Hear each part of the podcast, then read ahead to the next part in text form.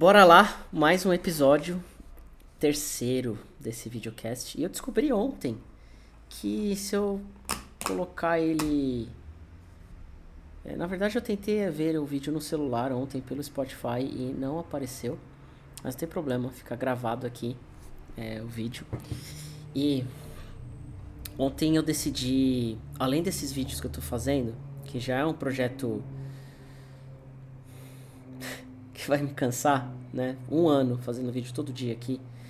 Por mais que sejam simples, 5 minutos no máximo, é, vai me exigir bastante, principalmente essa exposição e tudo, né? E principalmente os feedbacks que vocês vão me dar. E vai aparecer vários aí no meio do caminho que vão me desestimular. E. Enfim, nada contra, né? Acho que, que tentar trans, transmitir essa energia, ou trans, transformar essa energia. Falar a palavra mais simples, né? Transformar essa energia em algo positivo. Tô aqui para isso, para receber pedrada, digamos assim. É essa é a minha posição, esse é o meu trabalho. Mas não é fácil. Mas ontem eu decidi fazer mais uma coisa para me expor ainda mais, que é fazer lives no Instagram é, do Talk and Talk, para que as pessoas consigam entender o que a gente está fazendo, porque a gente está indo na contramão da obviedade, do, do natural das coisas.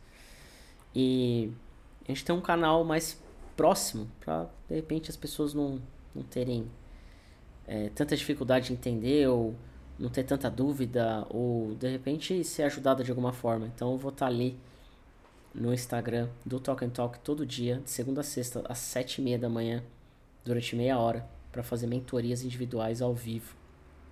Então a gente vai gerar conteúdo, a gente vai tirar dúvida, eu vou conhecer muita gente e vou ter um canal mais próximo aí das pessoas. E vai ser um desafio, como é o desafio de aprender um novo idioma. Então, ter que criar rituais, ter que fazer um planejamento e ter que me preparar para isso acontecer. Então eu tô aqui também deixando isso registrado nesse terceiro episódio que, que eu tô gravando para que você entenda que todo processo é uma dor. E eu tenho visto isso de diversas maneiras, não só comigo, mas todo novo processo, todo novo desenvolvimento, todo novo aprendizado é uma dor. É, eu por muito tempo achava que não, que tipo, ah não, não, nada, não precisa doer, né? Tem que ser mais natural. Mas vai doer. Vai doer, não tem jeito. Vai ter que doer. Pra gente alcançar alguma coisa vai ter, vai ter um sofrimento ali de alguma maneira. Seja alimentação, seja parte física, seja saúde mental, seja relacionamento profissional, seja relacionamento amoroso, com amizades e tudo mais. Sempre vai ter um, uma dor ali. Você vai investir um tempo e aquilo vai ter uma dor de alguma maneira. Então eu vou, eu vou enfrentar essa dor que, que eu sinto em me expor, em gravar, em né, falar as coisas e às vezes as pessoas falarem, ah, que merda que você tá falando. Né? Então, ainda vou gravar um, um episódio, na verdade vários, para falar da minha autoestima. Não sei se quem, quem me olha assim, é, eu venho comentando uma vez ou outra, mas é, eu não tenho autoestima. Eu nunca tive, na verdade. Demorei para perceber. Eu acho que recentemente que eu percebi, sei lá, coisa de seis meses assim, que eu não tenho autoestima. Extremamente baixa. Extremamente baixa. E. Tipo, minha autoestima tá no esgoto. Acho que eu comentei isso com, com a minha mãe ontem, se não me engano. Assim, a minha autoestima tá no esgoto. Então. Eu venho tentando. Na verdade, eu venho trabalhando essa autoestima de diversas maneiras.